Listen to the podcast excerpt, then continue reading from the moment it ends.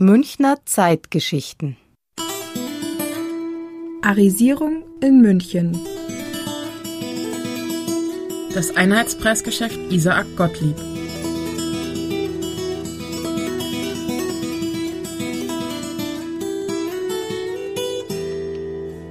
Da da da da da. Pfeilstraße 13 2012. Big Mac, Cheeseburger, McChicken, Happy Meal. Da da da da.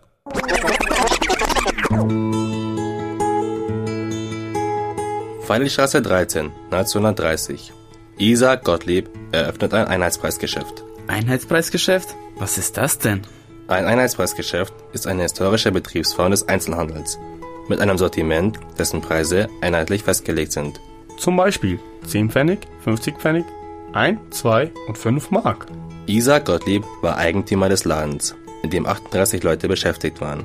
Verkauft wurden Gegenstände des täglichen Lebens.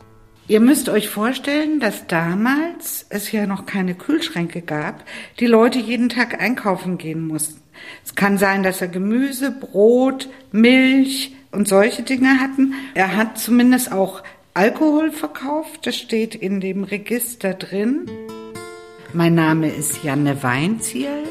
Ich beschäftige mich in meiner Freizeit mit dem jüdischen Leben in München in den 30er Jahren und mache dazu Führungen.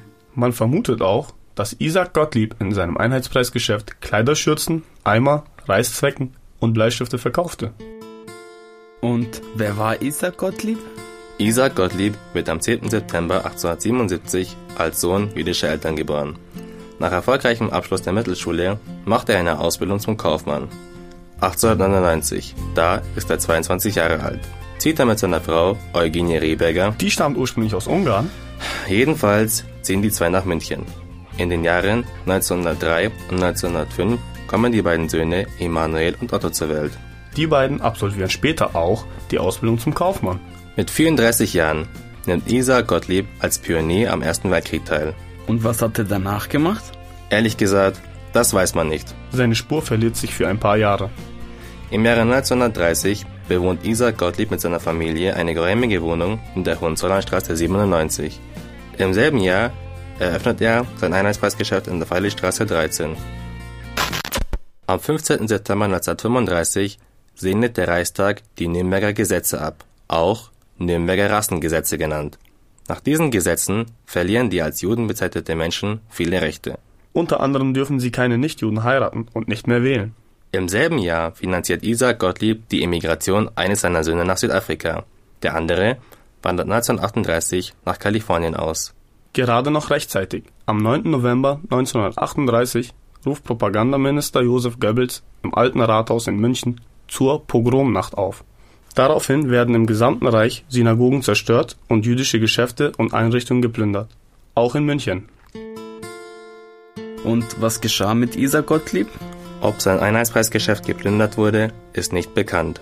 Er war nach der sogenannten Reichskristallnacht vier Wochen im Konzentrationslager Dachau inhaftiert und musste dort eine Erklärung unterschreiben, dass er sein Vermögen der Verwertungsgesellschaft der NSDAP übereignet und hat nachträglich dann, als er wieder aus dem Lager rauskam, sein Gewerbe zum 11. November 1938 abgemeldet. Es wurde verfügt, dass keine jüdischen Geschäfte mehr möglich sind. Alle die nach den Rassegesetzen als Juden galten, das muss man dazu sagen. Es waren ja bis dahin deutsche Staatsbürger, wurden also zwangsweise aus dem Geschäftsleben rausgedrängt und ihnen wurden ihre Geschäfte weggenommen. Kaum einer konnte nach dieser Reichspogromnacht 1938 sein Geschäft noch zu einem ordentlichen Preis verkaufen. Im Januar 1939 stirbt Eugenie Gottlieb. Zum 1. Mai 1939 muss Isaac Gottlieb seine große Wohnung in der Hohenzollernstraße verlassen und zieht zwangsweise in die Germanierstraße 7. Er ist arbeitslos, ohne Einkommen und sein Vermögen ist der Verwaltung der NSDAP unterstellt. Um seinen Lebensunterhalt zu bestreiten, darf er weiterhin kleine Beträge von seinem Konto abheben. Und dann? Am 3. Dezember 1941 muss Isaac Gottlieb in das Judenlager nach Membertshofen. Dieses Lager mussten Männer der jüdischen Gemeinde 1941 eigenhändig errichten und finanzieren. Vier Monate später, am 4. April 1942, wird Isaac Gottlieb von Membertshofen nach Piaski in Polen deportiert. Ein Ghetto, aus dem es fast keiner mehr zurückschaffte. Später wird er im Vernichtungslager Treblinka ermordet. Wirklich traurig an dieser Geschichte ist, dass ein deutscher Bürger, der im Ersten Weltkrieg für sein Land gekämpft hat, durch die Gesetzgebung des Dritten Reiches seine Existenz, sein Geschäft, sein Kapital und schließlich sein Leben verloren hat. Und heute? Niemand kann mehr erahnen, was damals in der Feilitzstraße 13 passierte.